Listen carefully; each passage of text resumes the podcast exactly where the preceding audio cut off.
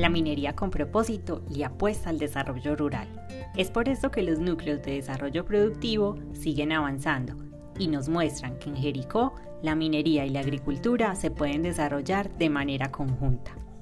Esta grabación llega gracias a Minera de Cobre Quebradona y su aliado Contribute.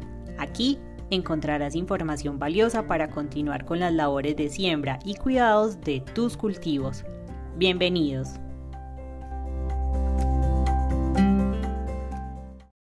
La arveja es una gran fuente de complejo B, vitamina A y vitamina C. Tenemos dos formas de sembrarla. Una es la siembra rastrera sin tutor y la siembra con tutor. Esta última es la que más recomendamos debido a los altos rendimientos y a la mayor calidad del producto. Tengan en cuenta las siguientes recomendaciones.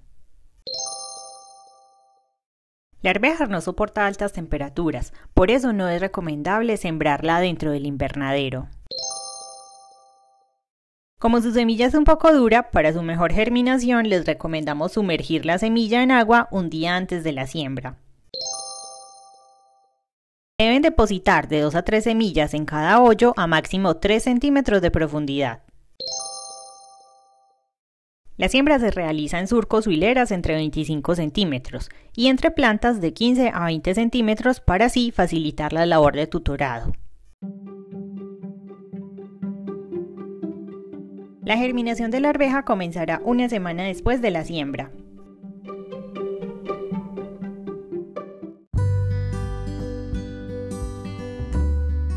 Como les dijimos al inicio, para su siembra se recomienda el tutorado. Recordemos de qué se trata esta técnica. Para el tutorado se requiere colocar varas o guaduas a lo largo de los surcos, cada 4 metros o 5 metros. Estas necesitan una buena resistencia para poder permitir la colocación de guayas que soporten el peso de las plantas. La primera labor de colgarlas se realiza a los 30 días después de su siembra. Además de esto, se debe realizar labor de canastillada, que consiste en colocar fibras a lo largo de los surcos, al lado y lado de las plantas. Las primeras se deben hacer a 30 centímetros del suelo y después cada 20 centímetros, dependiendo del desarrollo del cultivo.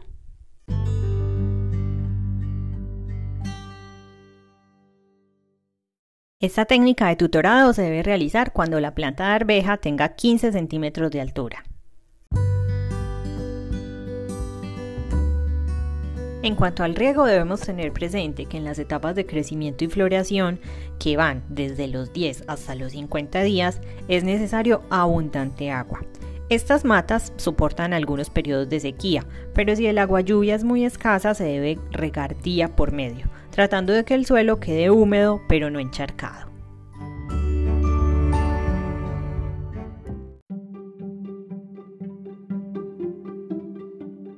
Recuerda que en el riego la cantidad de agua y la periodicidad se determinan con la observación. Revisa las condiciones externas que puedan influir en el estado de la tierra, como por ejemplo el clima, y garantiza que no haya sequedad, pero que tampoco haya un exceso de agua. La cosecha se realiza aproximadamente a los cuatro meses después de que la sembramos. La arveja debe reunir los siguientes requisitos de calidad. Lo primero es verificar que las vainas estén enteras, sin daños causados por enfermedades, que sean crocantes al partir, libres de humedad y que no tengan olores extraños.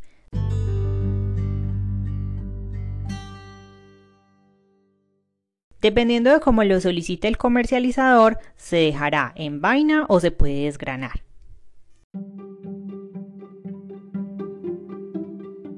La arveja puede alcanzar un rendimiento por metro cuadrado de 2 a 3 kilogramos.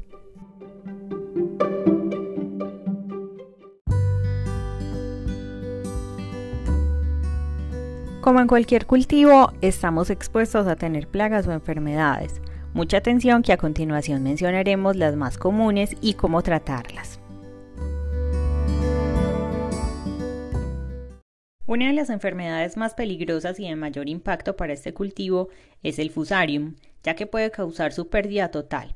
Este es un hongo que ocasiona grandes parches amarillos que inician desde la parte inferior y van ascendiendo hasta cubrir toda la planta. Para prevenirlo es importante utilizar una semilla que esté limpia y nos garantice tener un cultivo resistente. También es posible usar sustratos limpios en los cultivos. Además debemos desinfectar herramientas, máquinas y el agua de la irrigación. Hay que prevenir el estrés de las plantas con la sequedad y asegurarse de que el drenaje del suelo sea el adecuado. Es importante aplicar nitrógeno en forma de nitrato en vez de amonio y eliminar o destruir los residuos sobrantes del cultivo.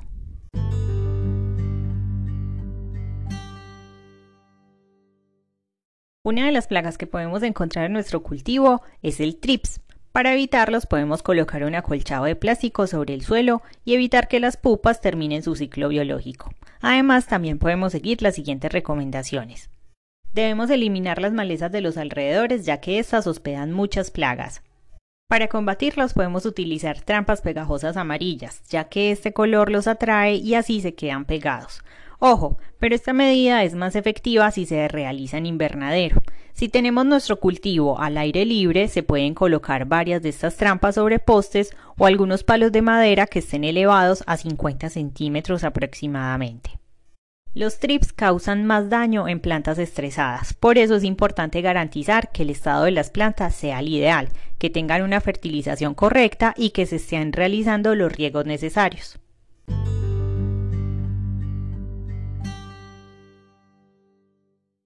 Con la arveja debemos tener presente que los primeros estados de desarrollo, la etapa de floración y la aparición de las primeras vainas son los momentos más críticos en cuanto a la competencia con las malezas.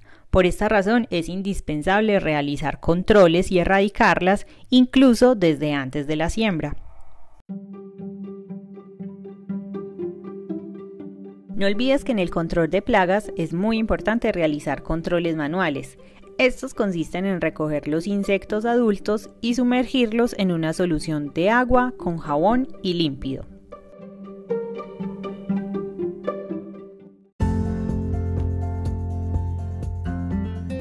Lo más importante es ser constantes, tener paciencia cuando se presenten dificultades y recordar con orgullo que el trabajo de ustedes permite que Jericó tenga alimentos sanos y de gran calidad.